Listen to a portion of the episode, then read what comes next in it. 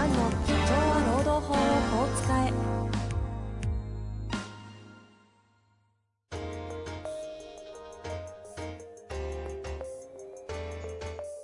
法律の下で展開されるビジネスの世界。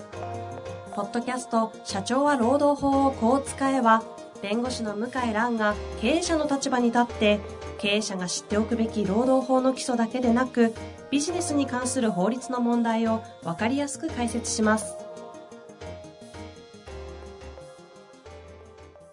こんにちは、遠藤和樹です。向井蘭の社長は労働法をこう使え。向井先生よろしくお願いいたします。はい、よろしくお願いします。さて、はい行きたいと思いますけど、はいまあ一応最近どんな感じですか？最近はもう公演、リアル公演はほぼなくなりまして、ですよね。はいうん。で、走ってます。走ってます。走ってますあ、リアルに？リアルに あ、そういうこと、あランニングってことですか？ランニングを、どこ走るんですか？どこは秘密ですあが、やめときましょうね。あの、週3回か4回。もうほぼ毎日に近いですね。はい。えーすごい。確かに、外安全というか、なんか走ってる人多いっすよね。多いです意外とね。東京多いですね。ね 多いですよねうん多い多い。週末とかになると結週構走ってんな、みた末、いな。むしろ混みますね。あ、それもそれでね、ちょっと。それもそれで、よくすれ違いますけど。うーん、そんな感じなんですね。はいこの間セミナーなんかオンラインセミナーみたいなのやってませんであした、や、やりました。オンラインセミナー。ちょっと自前でもやろうと思ってるんですけど、ああ、いいっすね。うん、今のところはまあそのセミナー会社さんのはいはい。オンラインセミナー。に切り替えてもら、くださいみたい切りなのあったん替え、そうですね。収録型でやっててか、なるほど。自分でもズーム使ってやろうかなって思ってますねう。ーん、はいい、やいや、いいですよね。ええできますねからね、逆にそういう、ね、向井先生の発信結構今大事ですからね。あ、そうですかね。まあその、ちょっとだんだん、ローム的な 話になりつつありますね。出てきますよね。ということでですね、質問、はい。ローム的な、こはのご時世に合わせたやつ、めっちゃ増えてるんですよ。これ本当のリアル質問。リアル質問いくつもありますけど、ちょっと。なるべく早くやっていきたいと思うんですが、ちょっとね、はい時系列で順番に一個ずつちょっとまずははい対応させていただきたいと思いますので、お願いし早速ご紹介したいとはい、お思います。願いします。えー今回はですね、えー事務職の、えー30代の女性の方からご質問いただいております。以前ご質問いただいてますね、この方。向井先生、こんにちは。過去の投稿すべて丁寧にご対ご回答くださりありがとうございました。ざいます。以前、生理解雇について相談させてもらいましたが、今回、ついに私も生理解雇の対象となってしまいました。今回は自分のことなのですみません。えー長文となります。会社の今の状況について説明させてください。昨年末に社員の3分の1がリストラされ、これから再起する予定だったところ、コロナの打撃をもろに受けました。そこで必要最低限の人数だけを残して生き残りを図ることになりました。質問は3つです。一つ目、生理解雇の条件は口頭で伝えられただけで文章でもらっておらずサインもしていません。口頭で伝えられただけで解雇通知となりますか？私は文章でもらってから交渉を開始し、ガーデニングリーブのスタートをなるべく遅くしたいと考えています。二つ目ですが、生理解雇の場合、会社にも余裕がないので要求しない方が良いか、もしくは要求しても構わないか判断するポイントはありますか？会社が提示した条件は、ガーデニングリーブは3ヶ月、プラス有給休暇買取ですが、今の経済状況を考え、ガーデニングリーブは6ヶ月、最初は12ヶ月で提案して交渉6ヶ月に持っていく予定です。プラス有給休暇の買取ももらいたいと考えています。3つ目です。一般的に会社として取れる対策を取ってからの整理介護がポイントになるように思います。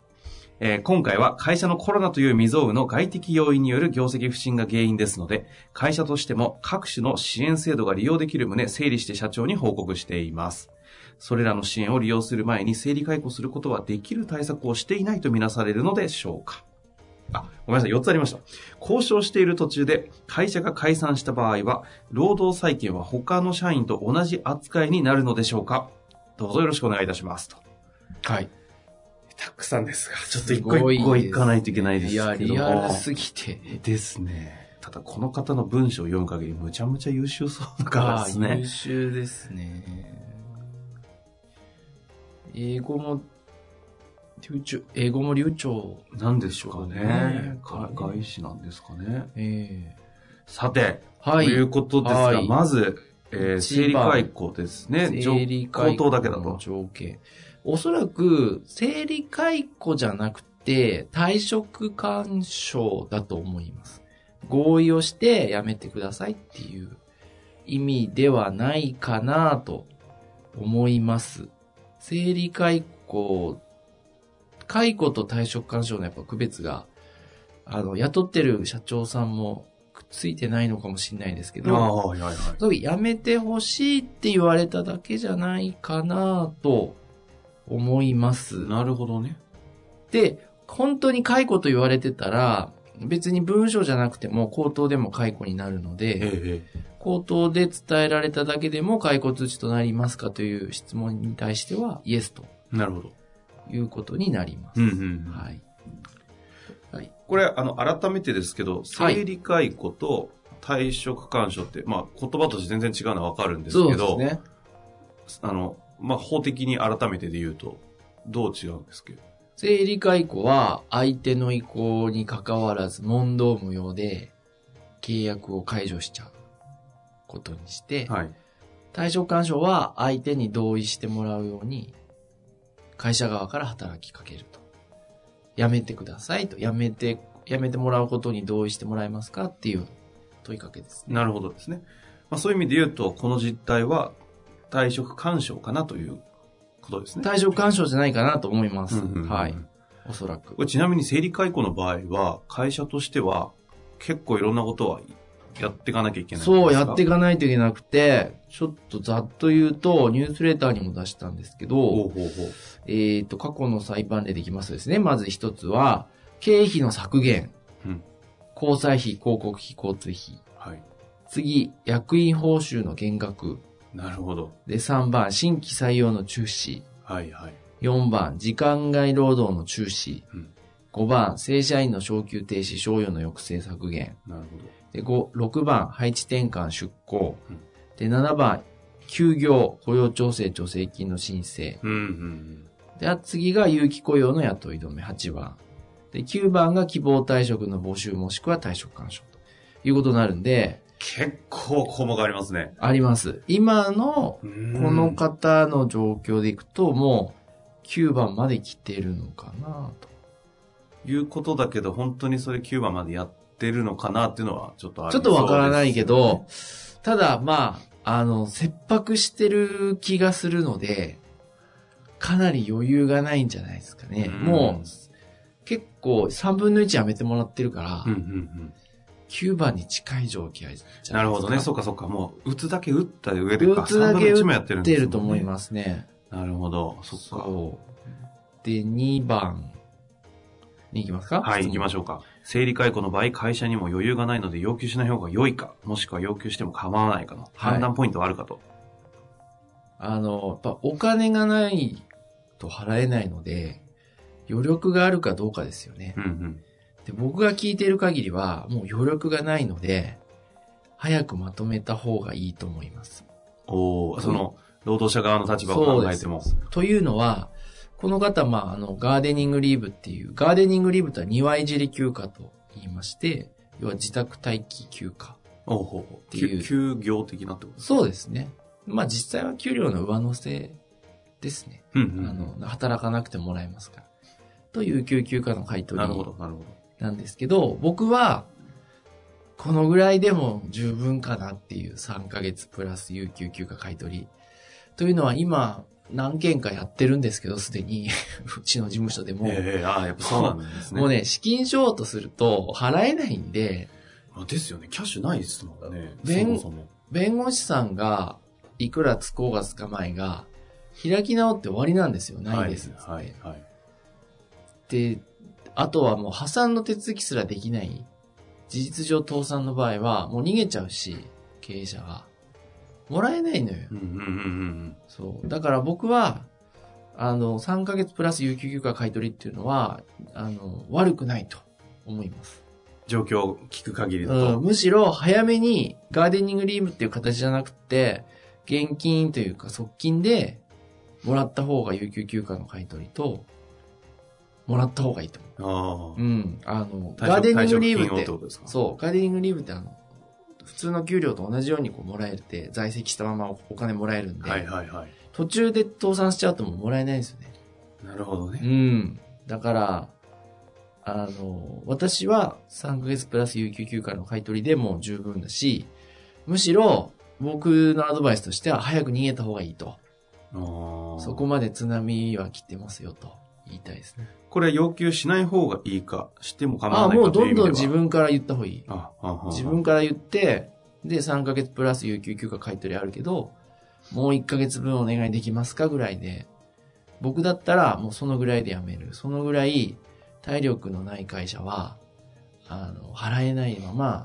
突然社長いなくなったり、会社の、例えば事務所がもう、いきなり門が閉まってて、入れないなんて、よくあるじゃないですかあり。ますね。あんなの実際本当ありますから、よくあだからる夜逃げに近いやつですか？うん。本当に、そんなもんなんですよ。どう、どうしようもないんでもうそうなっちゃったら。まあでもそういうね、業種いっぱいありますからね。はいそうですよね。まあなんか一方です、その経営者の方もなんか頑張ってほしいなという気持ちも両方ありながらですけどそうね。ね。さて、えっと、三つ目に行くんですけれども、一般的に会社として取れる対策を取ってからの整理解雇化がポイントになるように思います、ということですけども、あのこれは先ほどの話でー、す、先ほどのそうなんですね。ですから、あの、ただもう3分の1カットしちゃってるから、人、やれることもやってると思うんですよね。なるほど。なので、あの、まあ、休業、例えば雇用調整助成金とかあるんですけど、そもそももう、キャッシュがないと、助成金が、あの、後で払われる場合に、あの、先出しして会社が現金出す、払うんですけど、休業保証は。はいはいはい。キャッシュアウト先ですね。キャッシュアウト先なんですけど、間に合わないのよ。で、今、まあ、その政府は、あの、緊急融資を政府保証でやるって言ってるんだけど、それすら間に合わない可能性が今あって、僕は、うん、もう生理解雇有効になるギリギリじゃないかなっていう、もう有効かもしれないって感じなんで、なるほど。適度に交渉は切り上げて、早くお金もらってやめた方がいいと思います。なるほどですね。